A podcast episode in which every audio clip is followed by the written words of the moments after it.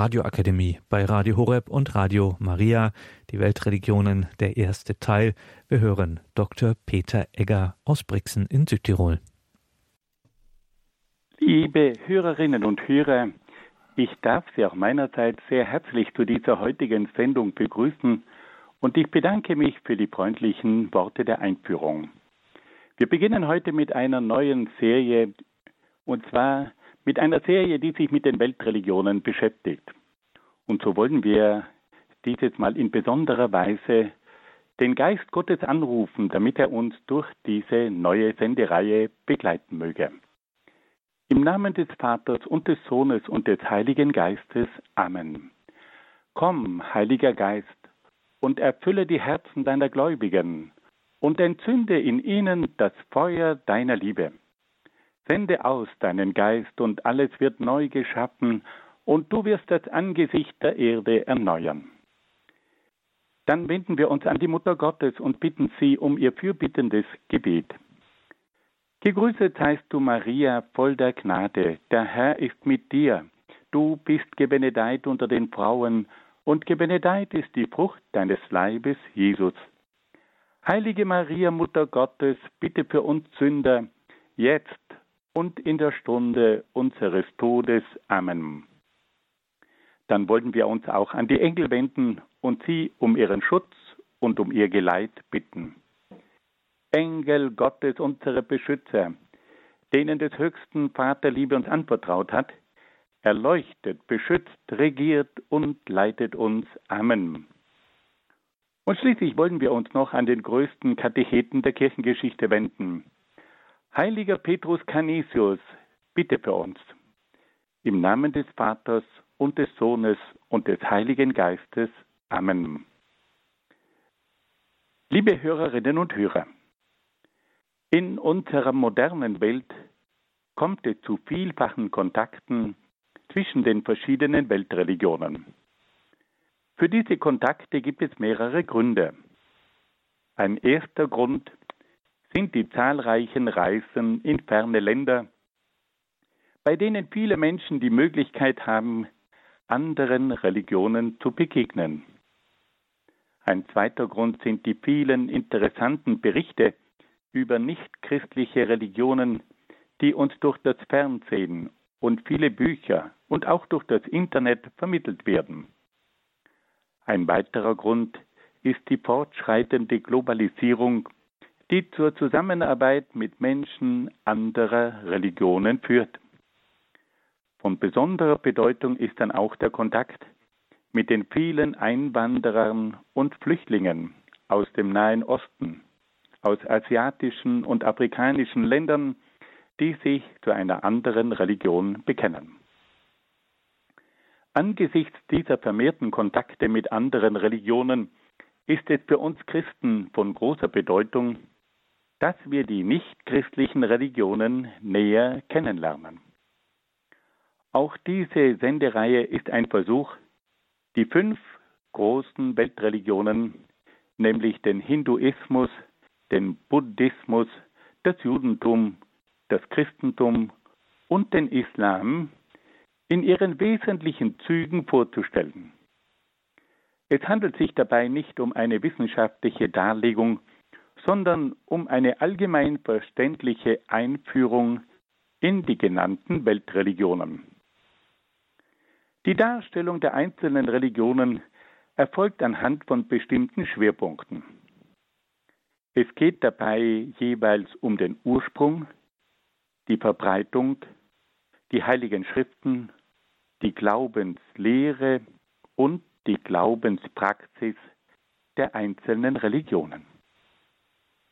Wir wollten uns also nach dem Ursprung fragen, nach der Verbreitung, nach den heiligen Schriften und uns dann auch die Frage stellen, welche Glaubenslehren vertreten diese Religionen und wie findet die Glaubenspraxis ihre Umsetzung.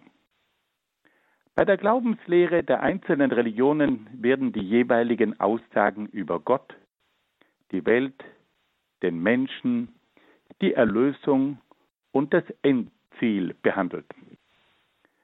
Bei der Glaubenspraxis der einzelnen Religionen geht es vor allem um den Kult, die Spiritualität und die Ethik. Im Anschluss an die Vorstellung der einzelnen Religionen wollen wir dann auch versuchen, auf die wesentlichen Unterschiede zwischen diesen Weltreligionen und dem Christentum hinzuweisen. Wir wollen unsere Betrachtungen über die Weltreligionen mit der grundlegenden Frage nach dem Wesen der Religion beginnen. Wir wollen uns fragen, was eigentlich das Wesen einer Religion ausmacht. Und wir wollen dabei auf einige grundlegende Feststellungen der Religionswissenschaft zurückgreifen. Die Religionswissenschaft stellt fest, dass alle Religionen gewisse Merkmale aufweisen. Wir wollen nun versuchen, einige dieser Merkmale aufzuzeigen, die für das Wesen einer Religion typisch sind. Wenn wir diese Merkmale näher kennen, dann tun wir uns auch leichter beim Verständnis einer Religion. Ein erstes Merkmal jeder Religion ist das Göttliche im weitesten Sinn. In jeder Religion gibt es das Göttliche, das Sakrale, also das Heilige, oder auch das Numinose. Das ist also ein Fachwort für das Göttliche. Dieses Göttliche kann verschiedenste Formen aufweisen und hier gibt es große Unterschiede bei den einzelnen Religionen. Das Göttliche ist der Urgrund, der alles trägt. Es ist der Ursprung und das Ziel. Es ist der höchste Wert und das oberste Maß. Ein zweites Merkmal jeder Religion ist die Erklärung und Deutung der Welt. In jeder Religion gibt es eine Erklärung für die Entstehung des Kosmos und der Welt. Bei allen Religionen ist der Kosmos und die Welt das Werk des Göttlichen. Und in jeder Religion geht es auch um die rechte Beziehung zum Kosmos, zur Welt und zur Natur. Ein drittes Merkmal jeder Religion ist das Verständnis des Menschen aufgrund seiner Rückbindung an das Göttliche. In jeder Religion wird der Mensch als ein Wesen betrachtet, das an das Göttliche gebunden ist und vom Göttlichen her sein Wesen, seine Orientierung und auch seine Erlösung erfahren kann. Ein viertes Merkmal jeder Religion ist die Ethik, die im Göttlichen ihre Verankerung hat. In jeder Religion gibt es eine Ethik, die ihren Ursprung und ihre Verpflichtung aus dem Göttlichen herleitet. Der Gläubige ist vor dem Göttlichen zur Einhaltung bestimmter moralischer Gebote verpflichtet. Die Einhaltung der moralischen Gebote ist auch für seine ewige Bestimmung von Bedeutung. Ein fünftes Merkmal jeder Religion ist eine Institution, die als Träger der Religion dient und für die rechte Ausübung der Religion verantwortlich ist. In jeder Religion gibt es eine Institution, die für die Gestaltung des Kultes und für die Organisation der religiösen Gemeinschaft zuständig ist. An der Spitze der Gemeinschaft stehen geistliche Würdenträger, die dem Kult vorstehen und auch für die Lehre zuständig sind. Ein sechstes Merkmal jeder Religion ist der Kult, in dem die Verehrung des Göttlichen zum Ausdruck kommt. In jeder Religion gibt es verschiedenste Formen des Kultes, in denen es zur Beziehung zwischen dem Göttlichen und den Menschen kommt. Der Kult bringt die Verehrung der religiösen Gemeinschaft gegenüber dem Göttlichen zum Ausdruck. Im Kult wendet sich der einzelne Mensch mit seinen Anliegen und Sorgen an das Göttliche. Ein siebtes Merkmal jeder Religion sind bestimmte Symbole. Jede Religion hat ihre Symbole, die das Göttliche und das Sakrale zum Ausdruck bringen. Die Symbole sind aber auch reale und mediale Zeichen für das Wirken des Göttlichen. Die Symbole können auch Ausdruck der priesterlichen Vollmacht sein. Ein achtes Merkmal jeder Religion ist die Mystik. In jeder Religion gibt es Formen der Mystik, die zur spirituellen Beziehung des Menschen mit dem Göttlichen führen. In der Mystik erlebt der Mensch das Göttliche in seinem Inneren. In der Mystik kann es zu einer inneren Offenbarung des Göttlichen kommen. In der Mystik kann es unter Umständen zur Ekstase und zur mystischen Vereinigung mit dem Göttlichen kommen. Ein neuntes Merkmal jeder Religion ist das Anliegen der menschlichen Erlösung. In jeder Religion geht es um die Rechtfertigung bzw. um die Rettung des Menschen. Es geht dabei um die Erkenntnis der eigentlichen Bestimmung des Menschen, es geht aber vor allem um die Erlösung von Schuld und um die innere Heilung des Menschen. In jeder Religion gibt es Formen der Vergebung, der Sühne und der Wiedergutmachung. Ein zehntes Merkmal jeder Religion ist das Streben nach dem letzten Ziel. In jeder Religion geht es um das Streben nach dem letzten Ziel, das in der Gemeinschaft mit dem Göttlichen besteht. Die Religion versucht dem Menschen Wege und Mittel zu zeigen, wie er zur endgültigen Gemeinschaft mit dem Göttlichen gelangen kann. Ein elftes Merkmal jeder Religion ist die Entwicklung einer bestimmten Kultur. In jeder Religion gibt es bestimmte Formen von Kultur, die die religiösen Inhalte und Botschaften zum Ausdruck bringen. Die religiöse Kultur zeigt sich in Festen, Bräuchen, Gesängen, Tänzen, Prozessionen, Kunstwerken, Bauten, Gewändern. Alles das ist Ausdruck einer Religion in der Form der Kultur. Und schließlich gibt es noch ein zwölftes Merkmal jeder Religion, und die besteht in der Beziehung zwischen der Religion und der Gesellschaft. Jede Religion entwickelt bestimmte Vorstellungen von der Gestaltung der Gesellschaft. Jede Religion setzt sich für bestimmte Rechte und Gesetze in der Gesellschaft ein. Die Religion ist immer auch ein ganz entscheidender Sozialisationsfaktor.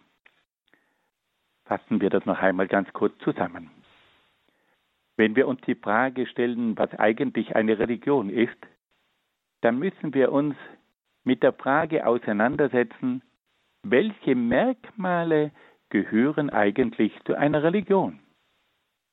Und da können wir folgende Punkte aufzählen. In jeder Religion geht es um das Göttliche, um die Erklärung der Welt, um das Verständnis des Menschen, um die Ethik und ihre Verankerung im Göttlichen. In jeder Religion gibt es eine Institution, die die Religion trägt. Und in jeder Religion können wir auch bestimmte Formen des Kultes feststellen. Dann hat aber jede Religion auch ihre ganz bestimmten Symbole. Und jede Religion versucht den Menschen in die Mystik einzuführen, wo es dann zur spirituellen Begegnung mit dem Göttlichen kommt. Und jede Religion beschäftigt sich mit der Erlösung des Menschen. Sie versucht dem Menschen auch einen Weg zum letzten Ziel zu weisen.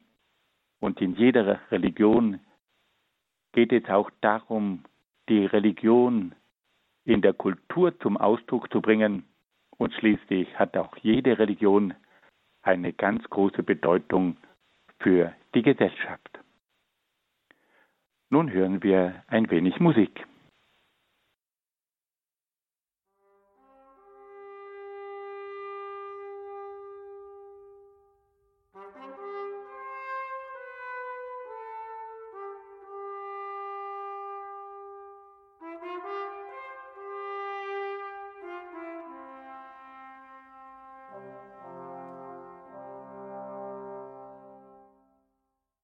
Liebe Hörerinnen und Hörer, wir wollen uns nun noch einer weiteren grundlegenden Frage zuwenden.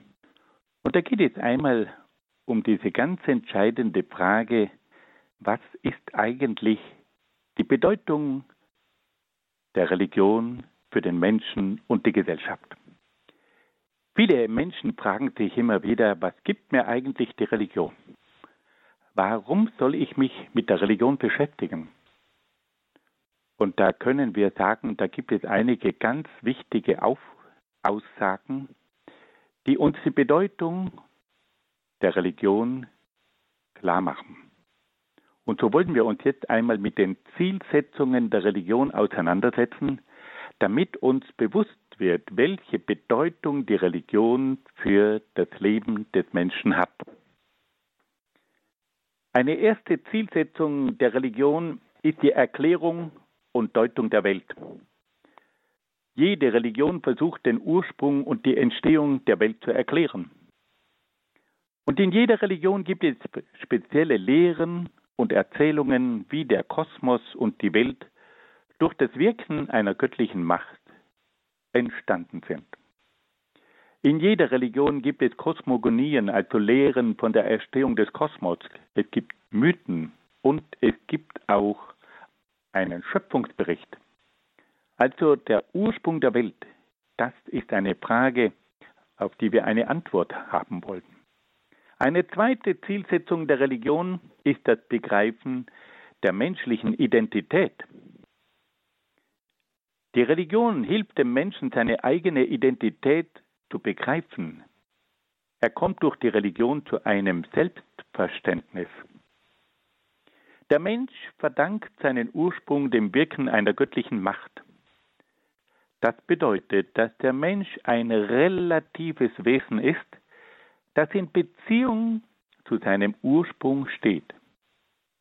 Der Mensch empfängt sein Selbstverständnis von seinem Ursprung, aber er ist auch der göttlichen Macht verpflichtet. Religion leitet sich oft von dem lateinischen Wort ab religare. Und religare heißt rückbinden. Der Mensch weiß, dass er rückgebunden ist an seinen Ursprung, an Gott. Eine dritte Zielsetzung der Religion besteht in der Vermittlung einer klaren Orientierung. Die Religion vermittelt dem Menschen moralische Werte, nach denen er sein Verhalten ausrichten soll. Sie belehrt den Menschen über den tieferen Sinn des Lebens, der für seine ganze Lebensgestaltung maßgeblich sein soll. Eine vierte Zielsetzung der Religion besteht in der Regelung der sozialen Beziehungen. Die Religion führt durch ihre ethischen Gebote zu bestimmten Verhaltensweisen, die sich positiv auf die sozialen Beziehungen auswirken. Sie fördert vor allem den rechten Umgang mit den Kranken, Behinderten, Alten, Armen, Schwachen und Fremden. Eine fünfte Zielsetzung der Religion ist der Beitrag zur Stabilisierung der Gesellschaft. Durch ihre ethischen Grundwerte liefert sie wichtige Fundamente für das Zusammenleben der Menschen, für das Rechtswesen und für das Sozialwesen. Sie legt auch die moralischen Grundsätze für das politische und wirtschaftliche Zusammenwirken fest. Eine sechste Zielsetzung der Religion ist die Schaffung einer sakralen Kunst. Die verschiedenen Religionen haben sich zu allen Zeiten darum bemüht, für ihre Gottheiten höchste Formen der Kunst zu entwickeln. Die Religion hat die Menschen dazu motiviert, grandiose Werke der Architektur, der Musik, der Plastik und so hervorzubringen. Eine siebte Zielsetzung ist die Geborgenheit und die Zuflucht des Menschen. Die Religion bietet dem Menschen eine letzte Zuflucht. Der Mensch kann sich in schwierigen und leidvollen Augenblicken seines Lebens an eine göttliche Macht wenden. In Krankheit, Leiden und Sterben bedeutet diese göttliche Macht für ihn Hoffnung, Halt, Kraft und Trost. Eine achte Zielsetzung der Religion ist die Erlösung und Befreiung des Menschen. Die Religion bietet dem Menschen die Möglichkeit der Erlösung von Sünde und Schuld. Sie ermöglicht ihm die Vergebung und Reinigung von seiner Schuld. Sie zeigt ihm den Weg zur inneren Befreiung und zur Überwindung von falschen Verhaltensweisen. Mit Hilfe der Religion kann der Mensch Erlösung und Frieden finden. Eine neunte Zielsetzung der Religion ist die Begleitung des Menschen in Krankheit und Leid. Die Religion vermittelt dem Menschen eine tiefere Schau des Leidens. Sie erklärt ihm, dass das Leid oft die Aufgabe hat, den Menschen zur Umkehr zu bewegen. Sie weist darauf hin, dass das Leid oft auch eine Sühne für ein schuldhaftes Leben sein kann. Sie macht ihm verständlich, dass das Leid auch der Verinnerlichung und der Vollendung des Menschen dient. Die Religion ist aber auch eine Quelle der Kraft und des Trostes für den leidenden Menschen. Durch die Religion bekommt also das Leiden einen tieferen Sinn. Eine zehnte Zielsetzung der Religion ist die Vermittlung des Heils. Die Religion versucht dem Menschen bei seinem Streben nach dem Heil behilflich zu sein. Der Mensch sehnt sich in seinem Inneren nach Heil. Er sucht die innere Vollendung seiner eigenen Person und spürt, dass er dazu die Hilfe von oben braucht. Die Religion hilft dem Menschen mit Hilfe der göttlichen Mächte, das Heil und die Vollendung zu erlangen. Eine elfte Zielsetzung der Religion ist die innere Erfüllung des Menschen. Die Religion führt zur Begegnung mit dem Göttlichen und schenkt dem Menschen ein tiefes inneres Glück. Die Einheit mit dem Göttlichen ermöglicht dem Menschen die beglückende Erfahrung einer inneren Harmonie und einer spirituellen Freude die alle irdischen Freuden übersteigt. Eine zwölfte und letzte Zielsetzung der Religion ist die Begleitung des Menschen zu seinem letzten Ziel. Die Religion zeigt dem Menschen, dass er zu einem letzten Ziel berufen ist. Die Religion weist den Menschen über sich selbst hinaus und weist ihm den Weg zum Göttlichen. Das letzte Ziel besteht in der Gemeinschaft und in der Einheit mit dem Göttlichen. Wenn wir das noch einmal zusammenfassen, dann wird uns die Bedeutung der Religion in einer sehr konzentrierten Weise bewusst. Die Religion gibt eine Antwort auf die Frage nach dem Ursprung der Welt. Die Religion vermittelt dem Menschen ein höheres Selbstverständnis. Die Religion gibt dem Menschen aber auch eine klare Orientierung. Sie zeigt ihm die entscheidenden Werte, die das menschliche Leben tragen. Die Religion regelt aber auch die sozialen Beziehungen und verpflichtet die Menschen auch zum richtigen Umgang mit den Mitmenschen. Die Religion fördert die Kunst. Und diese sakrale Kunst, die berührt den Menschen im Innersten seiner Seele. Und dann begleitet die Religion den Menschen auch durch die dunklen Zeiten.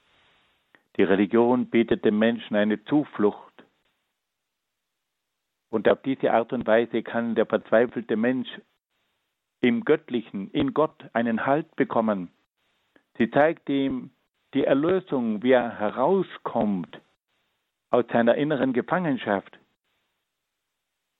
Sie versucht ihm auch die tiefere Bedeutung des Leidens klarzumachen, dass es hier zu einer Umkehr kommt, dass es hier zu einer tieferen Sicht des menschlichen Wesens kommt, dass hier der Mensch das Eigentliche des Lebens tiefer begreift. Sie zeigt ihm den Weg zum Heil, zur inneren Vollendung, den Weg, der zu Gott hinführt, und auf diese Art und Weise kann der Mensch eine Erfüllung finden, die über alles Irdische hinausgeht, und schließlich zeigt ihm die Religion auch noch den Weg zum letzten Ziel, zur Gemeinschaft und zur Einheit mit Gott. Liebe Hörerinnen und Hörer, hier wird uns bewusst, dass Religion den Menschen zutiefst berührt. Das ist nicht eine Frage jenseits der Wolken. Die Religion ist immer eine Frage, die meine persönliche Existenz berührt, weil das sind Fragen, die mich bewegen. Das sind Erfahrungen, die mich ergreifen. Das sind Grenzsituationen, in denen wir einen Halt bekommen. Das ist die eigentliche Bedeutung der Religion. Und das müssen wir auch durch die Beschäftigung mit den Weltreligionen neu begreifen. Nun hören wir wieder ein wenig Musik.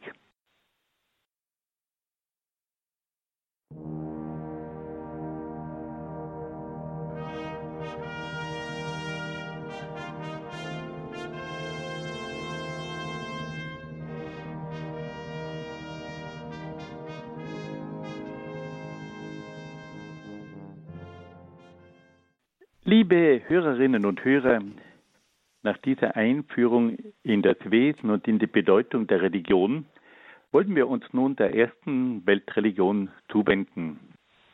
Wir wollen uns nun mit dem Hinduismus beschäftigen. Wir beginnen zunächst einmal mit der Frage nach dem Ursprung des Hinduismus. Die Anfänge des Hinduismus gehen auf das zweite Jahrtausend vor Christus zurück. Die Begründer dieser Religion waren die Arier, die um 1200 vor Christus aus Zentralasien über das Himalaya, Himalaya-Gebirge nach Indien kamen. In die Religion der eingewanderten Arier drangen auch verschiedene religiöse Traditionen und Kulte der indischen Urbevölkerung. Die Indo-Arier verfassten bereits im 12. Jahrhundert vor Christus die ersten religiösen Schriften des Hinduismus, die sie in Sanskrit niederschrieben. Der Hinduismus ist eine Summe verschiedenster religiöser Strömungen, die sich im Laufe von Jahrtausenden entwickelt haben. Der Hinduismus vertritt keine einheitliche Lehre und hat auch keine zentrale Lehrautorität. Und deswegen ist es auch sehr schwierig, diese gewaltige Religion in einer kurzen Form darzustellen. Wir können nur gewisse Grundzüge aufzeigen. Die zweite Frage, die sich uns stellt, ist, wie viele Anhänger hat der Hinduismus und in welchen Ländern ist diese Religion hauptsächlich verbreitet? Wir können sagen, dass der Hinduismus im Jahr 2017 etwa 940 Millionen Anhänger hat. Er ist hauptsächlich in Indien, in Bangladesch, in Pakistan, in Nepal, Malaysia und in Sri Lanka verbreitet. Er findet heute aber auch Anhänger in Westeuropa und in Nordamerika. Nun, gehen wir einer dritten Frage nach. Wie heißen eigentlich die wichtigsten heiligen Schriften dieser Religion? Der Hinduismus weist eine große Zahl von heiligen Schriften auf. Diese wurden in großen Sammlungen erfasst. Der Hinduismus lehrt, dass die religiösen Inhalte dieser heiligen Schriften nicht auf göttliche Offenbarungen zurückgehen, sondern durch weise und heiligmäßige Menschen geschaut wurden. Es gibt allerdings auch einige Vertreter des Hinduismus, die erklären, dass einige der heiligen Schriften auf eine eigene göttliche Offenbarung zurückgehen. Also der Hinduismus erklärt, dass die Inhalte der heiligen Schriften auf Schauungen zurückgehen, die weise und heiligmäßige Menschen tun durften. Die ältesten Schriften des Hinduismus sind die sogenannten Veda.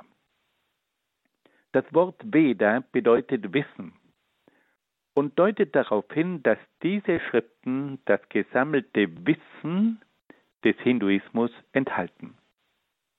Die Anfänge der Veda gehen auf das 12. Jahrhundert vor Christus zurück. Die Veda enthalten mythologische Texte, Kulttexte, Gebets- und Meditationstexte, Opfermelodien, aber auch Zaubersprüche und Weisheitslehren. Die Veda enthalten aber neben den religiösen Texten auch viele weltliche Texte. In der jüngeren Veda-Literatur finden sich die sogenannten Upanishaden. Die ältesten Upanishaden gehen auf das 8. Jahrhundert vor Christus zurück. Bei den Upanishaden handelt es sich um Lehrtexte für Schüler.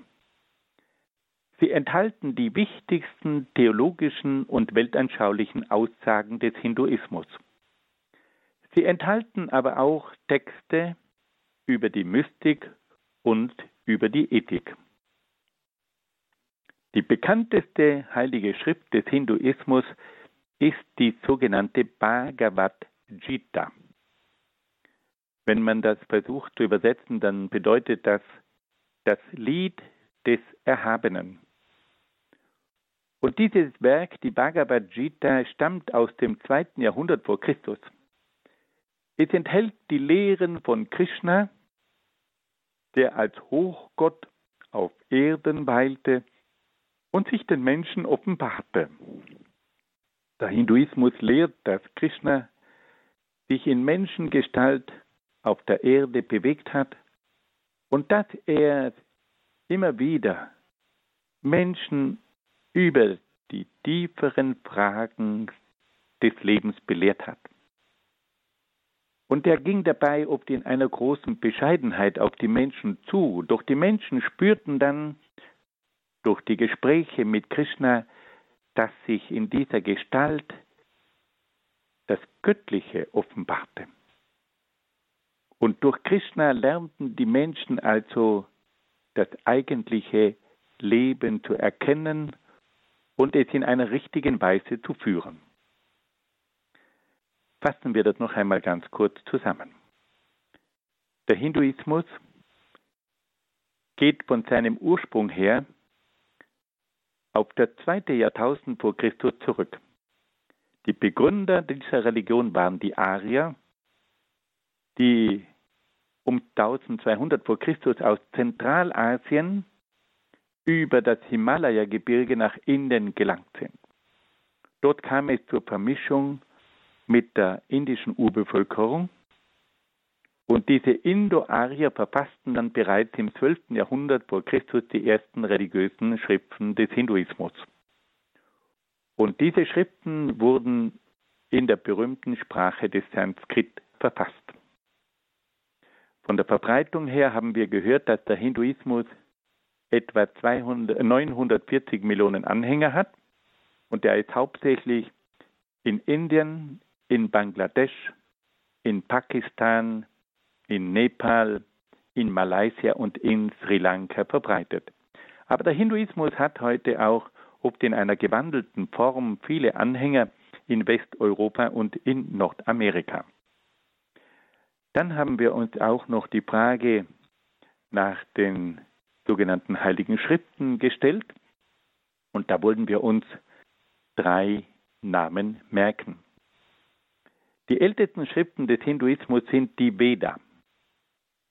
Und in diesen Veda sind die, die bedeutendsten Sammlungen des Wissens zusammengefasst. Die Vedas enthalten mythologische Texte, Kulttexte, Gebets- und Meditationstexte. Es gibt in ihnen aber auch Opfermelodien, Zaubersprüche, Weisheitslehren und auch viele weltliche, weisheitliche Anleitungen. Ein zweiter bekannter Text sind die Upanishaden. Und hier geht es hauptsächlich um Lehrtexte für die Schüler. Das ist in einem gewissen Sinn der Katechismus des Hinduismus. Und hier werden die wichtigsten theologischen und weltanschaulichen Aussagen des Hinduismus zusammengefasst. Und dann gibt es das bekannteste Werk des Hinduismus, die sogenannte Bhagavad Gita, und die berichtet von Krishna, der als Hochgott auf Erden weilte und sich den Menschen offenbarte. Nun hören wir wieder ein wenig Musik.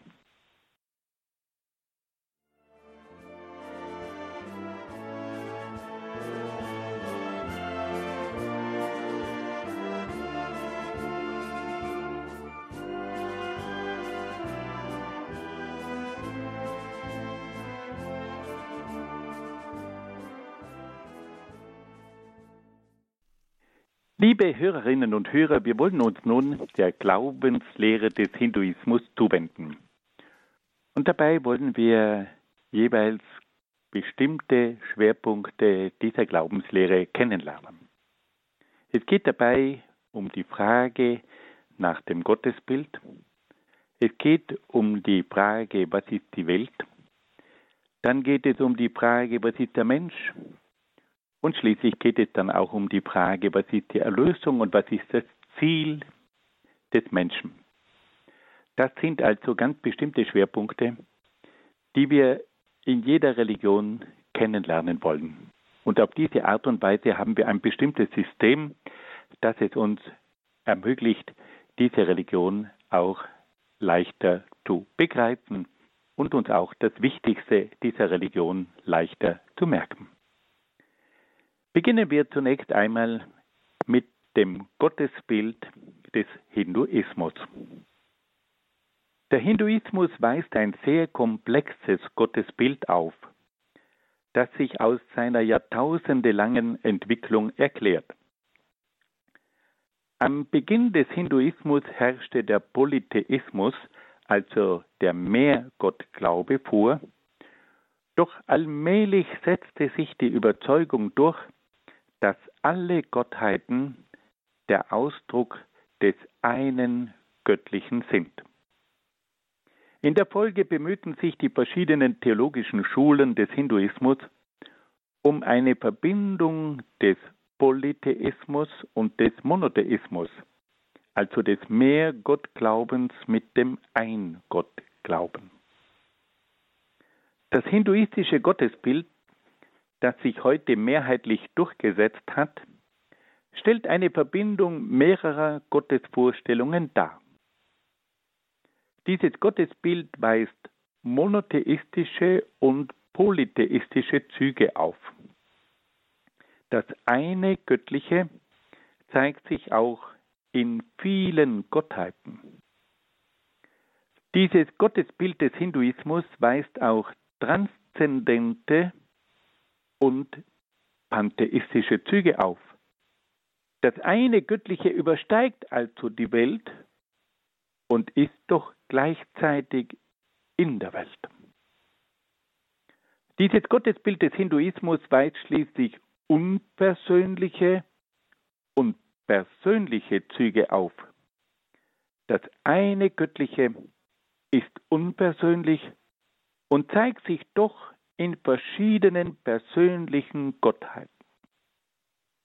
Zusammenfassend lässt sich sagen, dass der Hinduismus an ein Göttliches glaubt, das sich in vielen Gottheiten und in der Natur zeigt.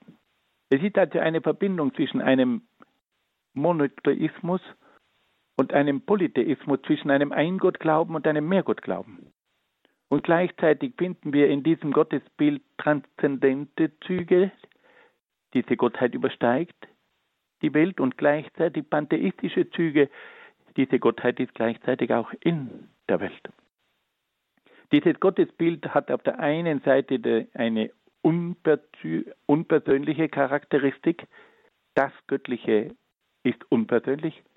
Und gleichzeitig gibt es aber auch die vielen Gottheiten, die wiederum persönliche Züge aufweisen. Beginnen wir zunächst einmal mit dem Göttlichen. Der Hinduismus bezeichnet das Göttliche als das Brahman. Das Brahman ist das eine Göttliche, das Ganze und das Absolute.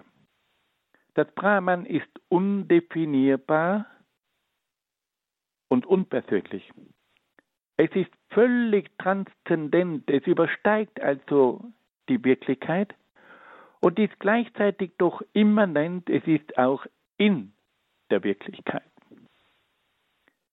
Das Brahman, dieses absolute Göttliche, lässt sich nicht erfassen und beschreiben. Es übersteigt jede Erkenntnisfähigkeit des Menschen. Der Mensch kann sich nur auf mystische Weise, also auf spirituelle Weise, in das Göttliche des Brahman versenken. Im Brahman, so lehrt der Hinduismus, existieren die drei Hochgottheiten Brahma, Vishnu und Shiva. Bei diesen Hochgöttern handelt es sich um personale Wesen. Und diese drei Hochgötter, Brahma, Vishnu und Shiva, haben verschiedene Aufgaben zu erfüllen. Brahma ist der Weltschöpfer. Vishnu ist der Welterhalter und Shiva ist der Weltzerstörer. Es gibt also im Brahman die drei sogenannten Hochgottheiten Brahma, Vishnu, Shiva. Und die haben eine ganz wichtige Aufgabe. Brahma ist der Gott, der als Weltschöpfer in Aktion tritt. Vishnu hat die Aufgabe der Welterhaltung und Shiva hat die Aufgabe der Weltzerstörung. Um jeden dieser drei Hochgötter scharen sich viele niedere Götter, die für spezielle Bereiche zuständig sind. Es gibt niedere Gottheiten für die Liebe, für die Wissenschaft, für das Glück, für die Schönheit, aber auch für den Krieg und so weiter. Diese Hochgottheiten, die Hochgottheiten steigen hin und wieder auf die Welt herab und verkörpern sich in irdischen Wesen. Man nennt eine solche Verkörperung einer Hochgottheit in einem Menschen einen Avatar. Und der berühmteste Fall eines Avatars ist Krishna, der eine Verkörperung des Hochgottes Vishnu darstellt. In unserer Zeit wird zum Beispiel auch der Inder Sai Baba als Avatar verehrt. Dieser Mann hatte viele Anhänger. Er ist vor einigen Jahren verstorben, aber er war weltweit bekannt. Und viele Menschen sahen in ihm eine Verkörperung einer Hochgottheit. Durch diese Verkörperungen in irdischen Wesen kommen die Gottheiten zu den Menschen, um ihnen die Wahrheit zu verkünden und um ihnen zu helfen. Zum hinduistischen Pantheon, zum Götterhimmel, gehören auch noch zahlreiche Arten von Geistern und Dämonen. Der Hinduismus kennt auch die Verehrung von heiligen Tieren, Pflanzen, Bergen und Flüssen. Sie sehen also, liebe Hörerinnen und Hörer, dass diese, dieses Gottesbild des Hinduismus ein sehr komplexes ist. Wir haben auf der einen Seite das Göttliche, das Brahman, das unpersönliche Göttliche. Dann haben wir die drei Hochgottheiten Brahma, Vishnu, Shiva. Brahma ist der Weltschöpfer, Vishnu der Welterhalter und Shiva der Weltzerstörer. Dann gibt es verschiedene niedere Gottheiten, die für die speziellen Bereiche zuständig sind. Und schließlich gibt es dann auch noch die Verkörperungen der Hochgottheiten, die hin und wieder, nach dem Glauben des Hinduismus, in Menschengestalt auf dieser Welt in Erscheinung treten. Und dann gibt es auch noch die Geister, die Dämonen und die heiligen Tiere. Nun wollen wir uns der Frage zuwenden, welche Vorstellungen entwickelt der Hinduismus von der Welt? Was sagt er über die Welt? Nach der Lehre des Hinduismus geschieht die Entstehung bzw. die Schöpfung der Welt durch eine Emanation, also durch einen Hervorgang aus dem Brahman. Die Welt geht aus dem Göttlichen hervor. Es kommt also zu einer Emanation, wie man das mit dem Fachwort nennt, aus dem Brahman. Nach der Entstehung der Welt erfolgt die Erhaltung der Welt. Und schließlich kommt es zur Zerstörung der Welt und zur Rückkehr der Welt in das Göttliche, in das Brahman. Nach Abschluss eines solchen Zyklus beginnt ein neuer Zyklus. Die ganze Weltgeschichte ist also ein ewiger Kreislauf von Schöpfung, Erhaltung und Zerstörung. Und dann kommt es zu einer neuen Schöpfung und dann geht es wieder weiter mit der Erhaltung und dann kommt es also wieder zur Zerstörung. Die ganze Weltgeschichte ist also ein ewiger Kreislauf. Der Hinduismus lehrt dann auch, dass die Welt nur ein Schein und eine Illusion sei. Die wichtigsten Strömungen des Hinduismus bezeichnen die Welt als das Maya. Das Maya ist also ein Wort, mit dem zum Ausdruck gebracht wird, die Welt ist nicht die eigentliche Wirklichkeit, die Welt ist nur ein Schein, eine Illusion. Und deswegen hat die Welt für den Menschen eine untergeordnete Bedeutung. Das Eigentliche ist das Seelische, ist das Geistige, ist nicht die materielle Welt. Der Hinduismus vertritt also eine skeptische bis abwertende Vorstellung von der Welt. Der Mensch soll sich nicht an diese Welt verlieren. Er soll diese Welt als eine Illusion durchschauen und soll tiefer blicken er soll das Göttliche im Blickfeld haben, aber nicht die Welt. Was sagt nun der Hinduismus über den Menschen? Der Hinduismus sieht den Menschen als ein Wesen mit Seele und Leib. Die Seele und der Leib bilden aber nicht eine Einheit wie im abendländischen Menschenbild. Für den Hinduismus ist die Seele das bleibende Prinzip des Menschen, der Körper aber ist nur ein momentanes Gefäß der Seele. Die Seele des Menschen ist ein Teil des Göttlichen und existiert seit ewig. Sie hat Geist und Willen und ist dadurch dem Göttlichen ähnlich. Die Seele des Menschen hat vor ihrer Herabkunft auf die Welt im Göttlichen, im Brahman existiert. Durch eine nicht weiter erklärte Ignoranz, also durch eine nicht erklärte Unwissenheit, hat die Seele aber ihre wahre Identität verloren.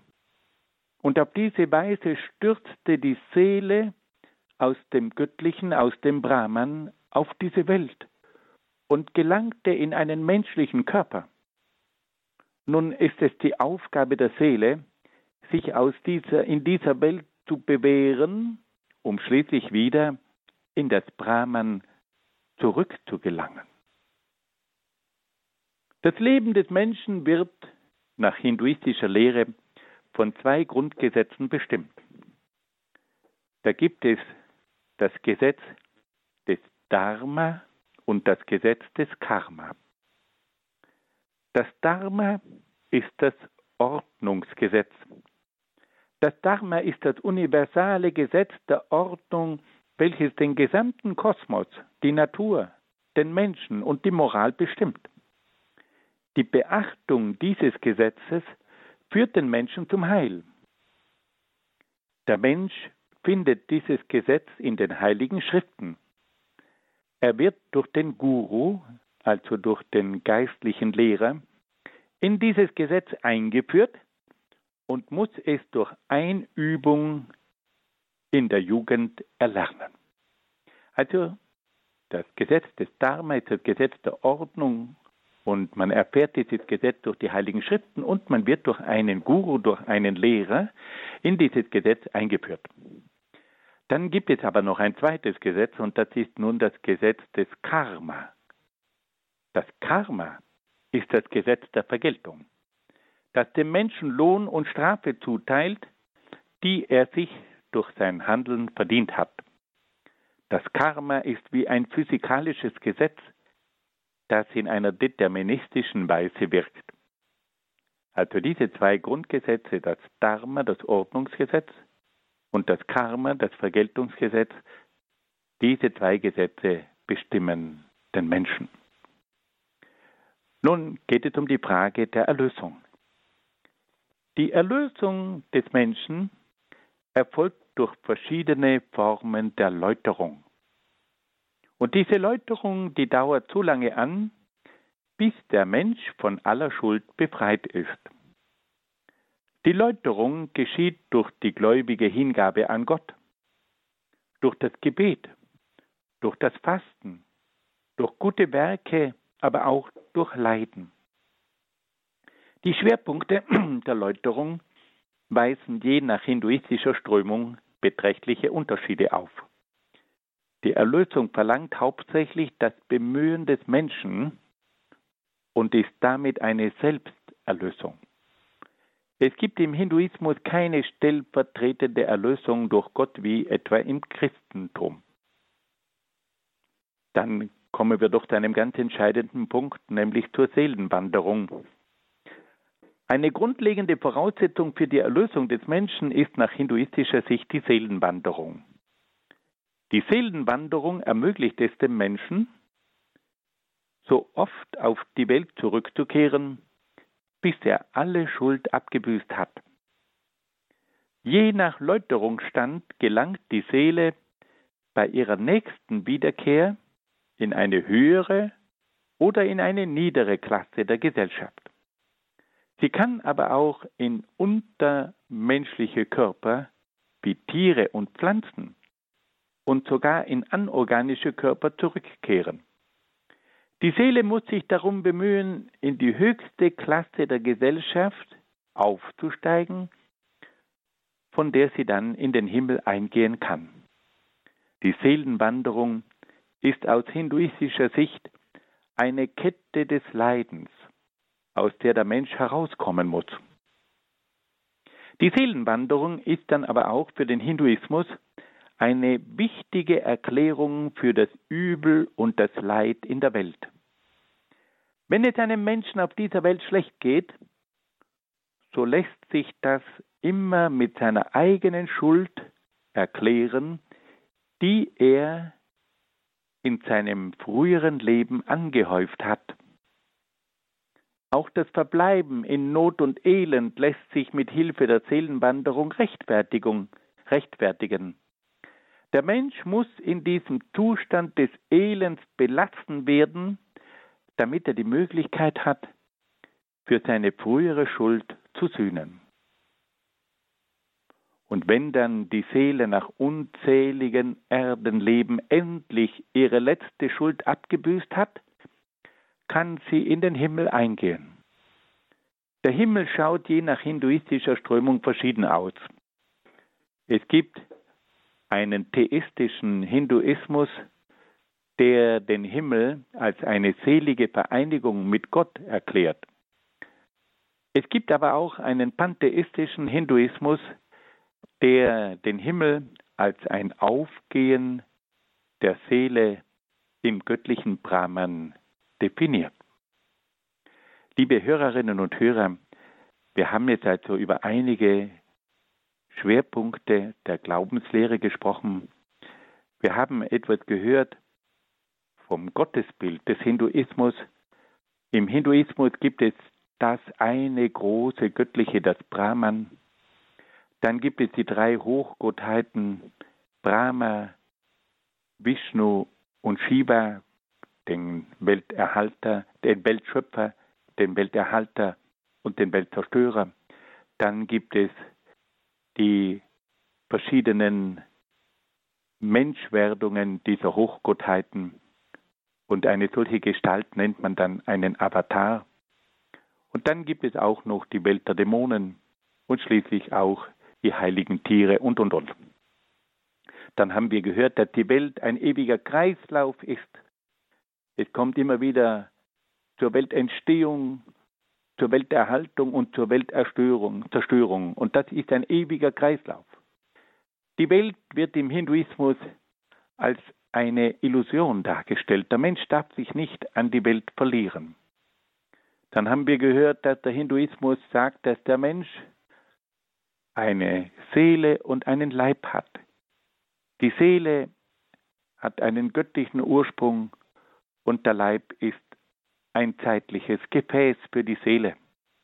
Die Seele ist durch einen Absturz aus dem Brahman in den Leib gelangt und muss nun wieder versuchen, in das Brahman zurückzukehren. Der Mensch wird durch zwei Grundgesetze gelenkt. Auf der einen Seite das Grundgesetz des Dharma, das Ordnungsgesetz, und auf der anderen Seite das Gesetz des Karma, das Vergeltungsgesetz. Diese beiden Gesetze bestimmen das menschliche Leben. Dann haben wir gehört von der Erlösung. Der Mensch muss sich bemühen, durch verschiedene Werke, durch gute Taten, durch Sühne, durch Gebete und Leiden sich selbst der Erlösung zu nähern. Aber das ist eine Selbsterlösung. Und dann haben wir gehört, dass auch die Seelenwanderung bei dieser Erlösung eine große Rolle spielt. Der Mensch muss immer wieder in diese Welt zurückkehren, bis er dann endlich so weit fortgeschritten ist, dass er in das Brahman eingehen kann. Der Himmel ist dann für die einen die Vereinigung mit Gott und für die anderen das Aufgehen im Brahman. Liebe Hörerinnen und Hörer, ich danke Ihnen sehr, sehr herzlich, dass Sie mit dabei waren und ich danke Ihnen, dass Sie sich bemüht haben, diesen Ausführungen zu folgen. Ich wünsche Ihnen für heute alles Gute und Gottes besonderen Segen.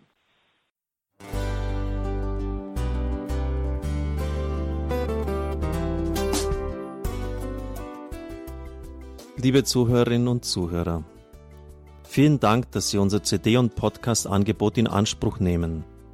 Wir freuen uns, dass unsere Sendungen auf diese Weise verbreitet werden. Dieser Dienst ist für Sie kostenlos. Für uns ist er allerdings mit einem nicht unerheblichen finanziellen Aufwand verbunden. Deshalb sind wir für jede Spende dankbar. Alle Bankverbindungen unserer Spendenkontos können Sie über unsere Homepage horeb.org unter dem Menüpunkt Spenden einsehen. Dort besteht auch die Möglichkeit, online zu spenden natürlich nach den neuesten Sicherheitsstandards. Sie können diese Informationen auch bei unserem Hörerservice unter der Telefonnummer 08328 921 110 erfragen. Ich wiederhole die Rufnummer 08328 921 110. Vergelt's Gott für Ihre Unterstützung. Ihr Pfarrer Kocher.